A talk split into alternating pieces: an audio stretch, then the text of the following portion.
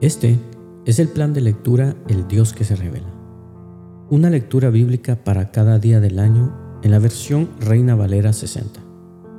Mis hermanos, hoy es 11 de febrero y nuestro caminar en las Sagradas Escrituras continúa progresando. El día de hoy iremos a Génesis capítulo 44. Aún sin revelar su identidad, José pondrá una trampa a sus hermanos para probarles y ellos responderán de una manera inesperada. Iremos luego al Nuevo Testamento, Marcos capítulo 14. Ya en la senda dolorosa hacia el Calvario, nuestro Señor Jesús será ungido en Betania, mientras Judas acuerda de manera impía cómo entregarlo. Partirá el Señor el pan con sus discípulos en la Pascua, en el aposento alto, para luego salir al huerto de Getsemaní, donde será arrestado. Pedro negará al Señor como estaba predicho. Iremos luego al Antiguo Testamento, al libro de Job capítulo 10. Job levantará un clamor al Señor, agotado por la aflicción de sus adversidades y lamentará su existencia. Culminaremos nuestra lectura en la carta a los romanos capítulo 14. Pablo continúa enseñándonos acerca de cómo debemos conducirnos como hijos de Dios. Ahora nos advertirá del peligro sutil de emitir juicios a la ligera y nos llamará a la reflexión acerca de la libertad de conciencia. Porque el Señor nos dijo, yo soy la vid, ustedes son las ramas, los que permanecen en mí y yo en ellos, producirán mucho fruto, porque separados de mí no pueden hacer nada. Comencemos. Génesis capítulo 44 dice lo siguiente.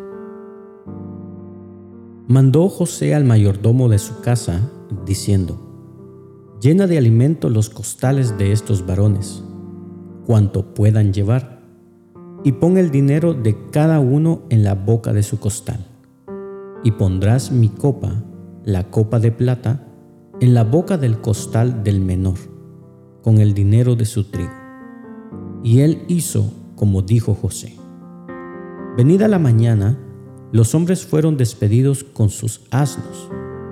Habiendo ellos salido de la ciudad, de la que aún no se habían alejado, dijo José a su mayordomo, levántate y sigue a esos hombres, y cuando los alcances, Diles, ¿por qué habéis vuelto mal por bien? ¿Por qué habéis robado mi copa de plata? ¿No es esta en la que bebe mi Señor y por la que suele adivinar? Habéis hecho mal en lo que hicisteis. Cuando él los alcanzó, les dijo estas palabras, y ellos le respondieron, ¿por qué dice nuestro Señor tales cosas? Nunca tal hagan tus siervos. He aquí, el dinero que hallamos en la boca de nuestros costales, te lo volvimos a traer desde la tierra de Canaán. ¿Cómo, pues, habíamos de hurtar de casa de tu Señor plata ni oro? Aquel de tus siervos en quien fuere hallada la copa, que muera, y aún nosotros seremos siervos de mi Señor. Y él dijo, también ahora sea conforme a vuestras palabras aquel en quien se hallare será mi siervo, y vosotros seréis sin culpa. Entonces ellos se dieron prisa, y derribando cada uno su costal en tierra, abrió cada cual el costal suyo, y buscó, desde el mayor comenzó y acabó en el menor, y la copa fue hallada en el costal de Benjamín. Entonces ellos rasgaron sus vestidos, y cargó cada uno su asno y volvieron a la ciudad. Vino Judá con sus hermanos a casa de José, que aún estaba allí, y se postraron delante de él en tierra. Y les dijo José, ¿qué acción es esta que habéis hecho? ¿No sabéis que un hombre como yo sabe adivinar? Entonces dijo Judá, ¿qué diremos a mi Señor? ¿Qué hablaremos? ¿O con qué nos justificaremos? Dios ha hallado la maldad de tus siervos, He aquí nosotros somos siervos de mi Señor, nosotros, y también aquel en cuyo poder fue hallada la copa. José respondió, Nunca yo tal haga. El varón en cuyo poder fue hallada la copa, él será mi siervo. Vosotros id en paz a vuestro padre.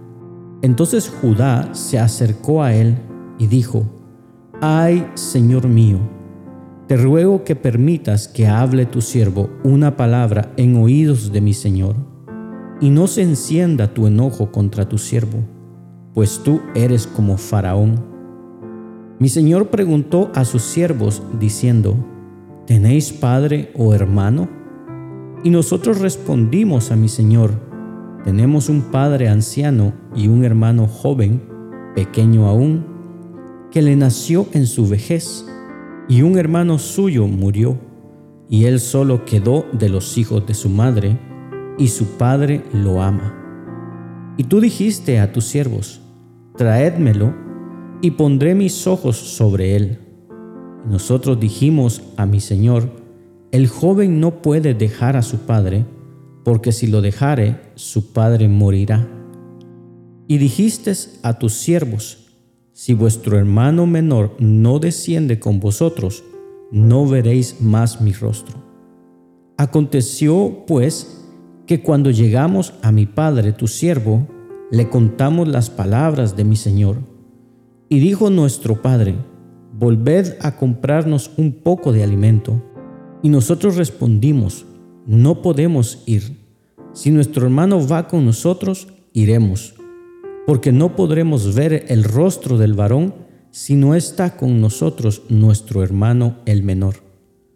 Entonces tu siervo mi padre nos dijo, vosotros sabéis que dos hijos me dio a luz mi mujer, y el uno salió de mi presencia, y pienso de cierto que fue despedazado, y hasta ahora no le he visto. Y si tomáis también a éste de delante de mí, y le acontece algún desastre, haréis descender mis canas con dolor al Seol. Ahora pues, cuando vuelva yo a tu siervo mi padre, si el joven no va conmigo, como su vida está ligada a la vida de él, sucederá que cuando no vea al joven, morirá y tus siervos harán descender las canas de tu siervo nuestro Padre con dolor al Seol. Como tu siervo salió por fiador del joven con mi Padre, diciendo, si no te lo vuelvo a traer, entonces yo seré culpable ante mi Padre para siempre. Te ruego, por tanto, que quede ahora tu siervo en lugar del joven por siervo de mi Señor, y que el joven vaya con sus hermanos porque ¿cómo volveré yo a mi padre sin el joven? No podré, por no ver el mal que sobrevendrá a mi padre. Vayamos ahora al Nuevo Testamento, al Evangelio de Marcos capítulo 14. Escuchemos el testimonio del Calvario. Dos días después era la Pascua y la fiesta de los panes sin levadura y buscaban los principales sacerdotes y los escribas cómo prenderle por engaño y matarle. Y decían, no durante la fiesta, para que no se haga alboroto del pueblo. Pero estando él en Betania, en casa de Simón el leproso, y sentado a la mesa, vino una mujer con un vaso de alabastro de perfume de nardo puro de mucho precio y quebrando el vaso de alabastro, se lo derramó sobre su cabeza. Y hubo algunos que se enojaron dentro de sí y dijeron, ¿para qué se ha hecho este desperdicio de perfume? Porque podía haberse vendido por más de trescientos denarios y haberse dado a los pobres. Y murmuraban contra ella. Pero Jesús dijo, déjenla, ¿por qué la molestáis? Buena obra me ha hecho. Siempre tendréis a los pobres con vosotros, y cuando querráis les podréis hacer bien, pero a mí no siempre me tendréis. Esta ha hecho lo que podía, porque se ha anticipado a ungir mi cuerpo para la sepultura. De cierto os digo que donde quiera que se predique este Evangelio en todo el mundo, también se contará lo que ésta ha hecho para memoria de ella. Entonces Judas Iscariote, uno de los doce, fue a los principales sacerdotes para entregárselo. Ellos, al oírlo, se alegraron y prometieron darle dinero, y Judas buscaba oportunidad para entregarle. El primer día de la fiesta de los panes sin levadura, cuando sacrificaban el cordero de la Pascua, sus discípulos le dijeron, ¿Dónde quieres que vayamos a preparar para que comas la Pascua? Y envió dos de sus discípulos y les dijo, Id a la ciudad y os saldrá al encuentro un hombre que lleva un cántaro de agua. Seguidle, y donde entrare, decid al Señor de la casa. El maestro dice, ¿Dónde está el aposento donde he de comer la Pascua con mis discípulos? Y él os mostrará un gran aposento alto ya dispuesto. Preparad para nosotros allí. Fueron sus discípulos y entraron en la ciudad y hallaron como les había dicho y prepararon la Pascua. Y cuando llegó la noche, vino él con los doce y cuando se sentaron a la mesa, mientras comían, dijo Jesús, De cierto os digo que uno de vosotros que come conmigo me va a entregar. Entonces ellos comenzaron a entristecerse y a decirle uno por uno, ¿seré yo? Y el otro, ¿seré yo?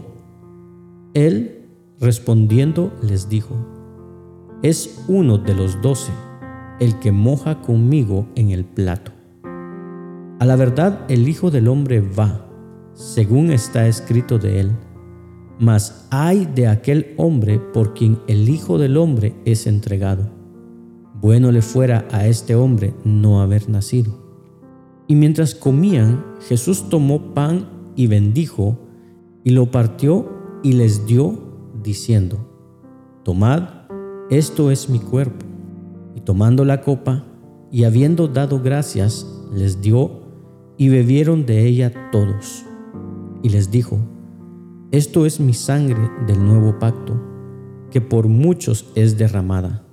De cierto os digo que no beberé más del fruto de la vid hasta aquel día en que lo beba nuevo en el reino de Dios. Cuando hubieron cantado el himno, salieron al monte de los olivos.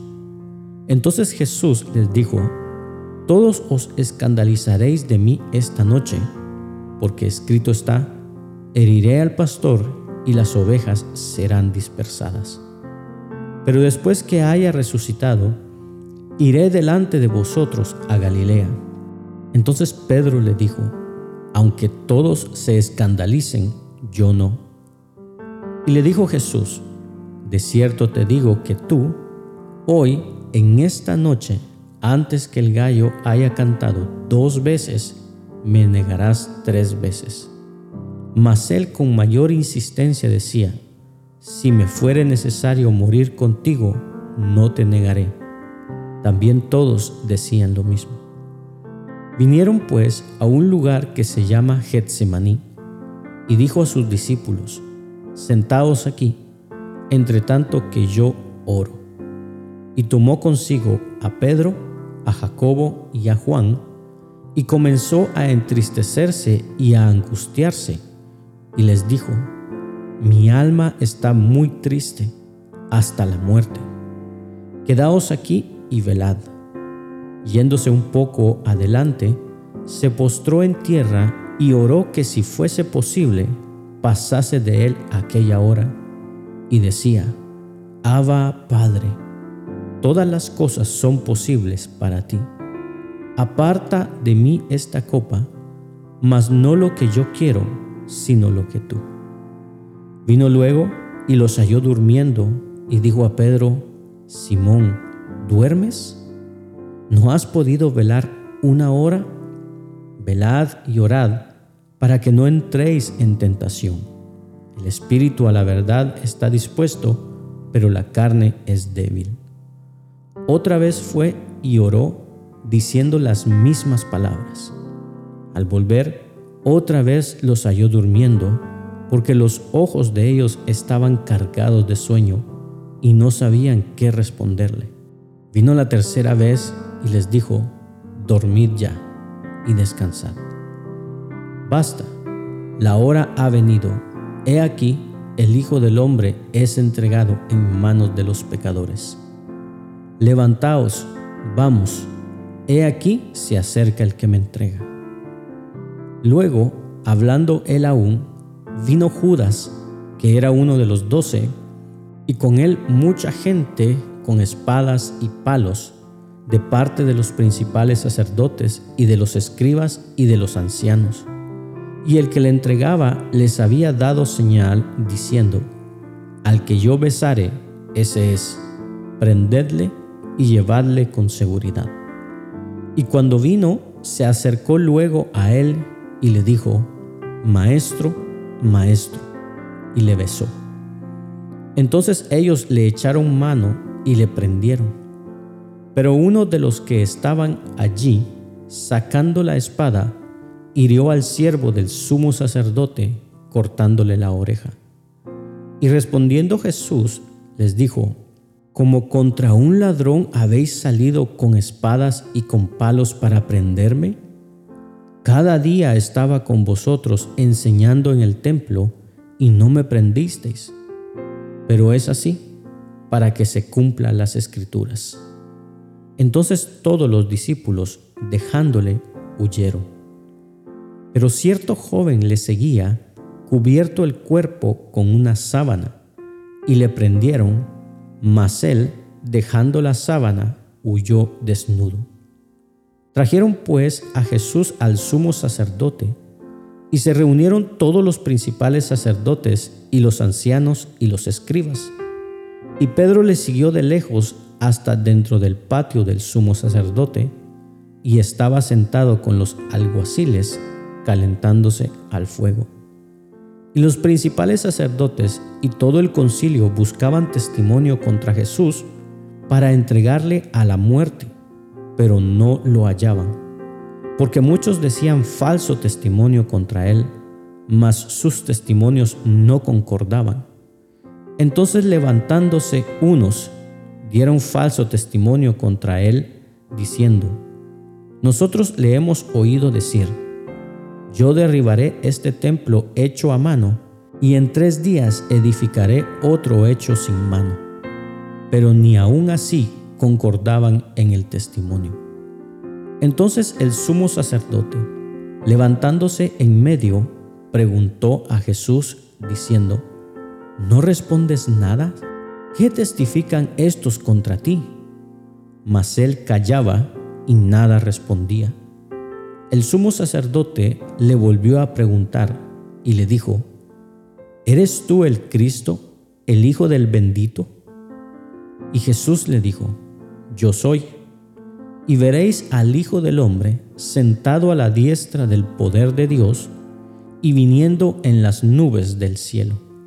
Entonces el sumo sacerdote, rasgando su vestidura, dijo, ¿qué más necesidad tenemos de testigos? habéis oído la blasfemia, ¿qué os parece? Y todos ellos le condenaron, declarándole ser digno de muerte. Y algunos comenzaron a escupirle y a cubrirle el rostro y a darle de puñetazos y a decirle, profetiza. Y los alguaciles le daban de bofetadas.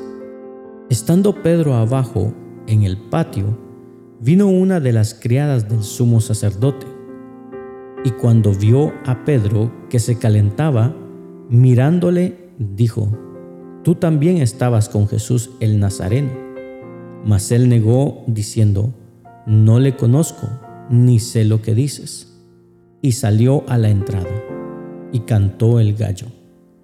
Y la criada, viéndole otra vez, comenzó a decir a los que estaban allí, Este es de ellos. Pero él negó otra vez. Y poco después, los que estaban allí dijeron otra vez a Pedro, verdaderamente tú eres de ellos, porque eres Galileo, y tu manera de hablar es semejante a la de ellos. Entonces él comenzó a maldecir y a jurar, no conozco a este hombre de quien habláis. Y el gallo cantó la segunda vez. Entonces Pedro se acordó de las palabras que Jesús le había dicho, antes que el gallo cante dos veces, me negarás tres veces. Y pensando en esto, lloraba. Volvamos al Antiguo Testamento, al libro de Job capítulo 10. Escuchemos el clamor de su siervo. Está mi alma hastiada de mi vida, daré libre curso a mi queja, hablaré con amargura de mi alma. Diré a Dios, no me condenes, hazme entender por qué contiendes conmigo. ¿Te parece bien que oprimas que deseches la obra de tus manos y que favorezcas los designios de los impíos? ¿Tienes tú acaso ojos de carne? ¿Ves tú como ve el hombre? ¿Son tus días como los días del hombre o tus años como los tiempos humanos para que inquieras mi iniquidad y busques mi pecado, aunque tú sabes que no soy impío y que no hay quien de tu mano me libre? tus manos me hicieron y me formaron, y luego tú te vuelves y me deshaces. Acuérdate que como a barro me diste forma, y en el polvo me has de volver. ¿No me vaciaste como leche y como queso me cuajaste? Me vestiste de piel y carne, y me tejiste con huesos y nervios. Vida y misericordia me concediste, y tu cuidado guardó mi espíritu estas cosas tienes guardadas en tu corazón, yo sé que están cerca de ti. Si pequé, tú me has observado, y no me tendrás por limpio de mi iniquidad. Si fuere malo, ay de mí, y si fuere justo, no levantaré mi cabeza, estando hastiado de deshonra y de verme afligido. Si mi cabeza se alzare, cual león tú me casas, y vuelves a hacer en mí maravillas. Renuevas contra mí tus pruebas y aumentas conmigo tu furor como tropas de relevo. ¿Por qué me sacaste de la matriz? Hubiera yo expirado y ningún ojo me habría visto. Fuera como si nunca hubiera existido, llevado del vientre a la sepultura. ¿No son pocos mis días? Cesa, pues, y déjame para que me consuele un poco antes que vaya para no volver, a la tierra de tinieblas y de sombra de muerte, tierra de oscuridad, lóbrega, como sombra de muerte y sin orden, y cuya luz es como densas tinieblas. Culminemos nuestra lectura del día de hoy a través de la carta a los Romanos capítulo 14. Escuchemos la enseñanza a la iglesia. Recibid al débil en la fe, pero no para contender sobre opiniones, porque uno cree que se ha de comer de todo, otro, que es débil, come legumbres. El que come, no menosprecie al que no come, y el que no come, no juzgue al que come, porque Dios le ha recibido. ¿Tú quién eres que juzgas al criado ajeno? Para su propio Señor está en pie o cae, pero estará firme porque poderoso es el Señor para hacerle estar firme. Uno hace diferencia entre día y día, otro juzga iguales todos los días. Cada uno esté plenamente convencido en su propia mente. El que hace caso del día, lo hace para el Señor. El que no hace caso del día, para el Señor no lo hace. El que come, para el Señor come, porque da gracias a Dios. Y el que no come, para el Señor no come, y da gracias a Dios. Porque ninguno de nosotros vive para sí, y ninguno muere para sí. Pues si vivimos, para el Señor vivimos, y si morimos, para el Señor morimos. Así pues, sea que vivamos o que muramos, del Señor somos. Porque Cristo para esto murió y resucitó y volvió a vivir. para ser Señor así de los muertos como de los que viven. Pero tú, ¿por qué juzgas a tu hermano?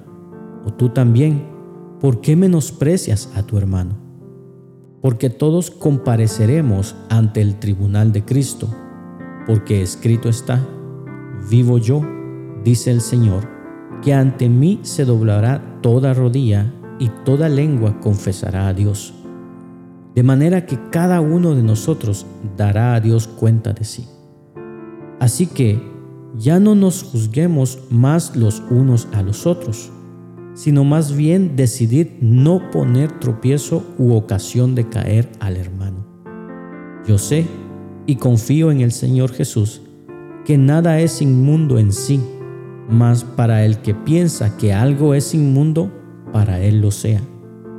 Pero si por causa de la comida tu hermano es contristado, ya no andas conforme al amor. No hagas que por la comida tuya se pierda aquel por quien Cristo murió. No sea pues vituperado vuestro bien, porque el reino de Dios no es comida ni bebida, sino justicia, paz y gozo en el Espíritu Santo. Porque el que en esto sirve a Cristo agrada a Dios y es aprobado por los hombres. Así que sigamos lo que contribuye a la paz y a la mutua edificación. No destruyas la obra de Dios por causa de la comida. Todas las cosas a la verdad son limpias, pero es malo que el hombre haga tropezar a otros con lo que come. Bueno es no comer carne, ni beber vino, ni nada en que tu hermano tropiece, o se ofenda, o se debilite. ¿Tienes tu fe? tenla para contigo delante de Dios. Bienaventurado el que no se condena a sí mismo en lo que aprueba, pero el que duda sobre lo que come es condenado porque no lo hace con fe, y todo lo que no proviene de fe es pecado. Gracias por acompañarnos en la lectura de hoy. Este es el plan de lectura El Dios que se revela una lectura bíblica para cada día del año en la versión Reina Valera 60. Esperamos que haya sido de bendición para tu vida. Comparte este mensaje con tus amigos y familiares. Acompáñanos el día de mañana y suscríbete a nuestras redes sociales. Ten un gran día, ánimo y adelante. Y recuerda, ser de bendición en donde quiera que estemos es el propósito de Dios por el cual nacimos.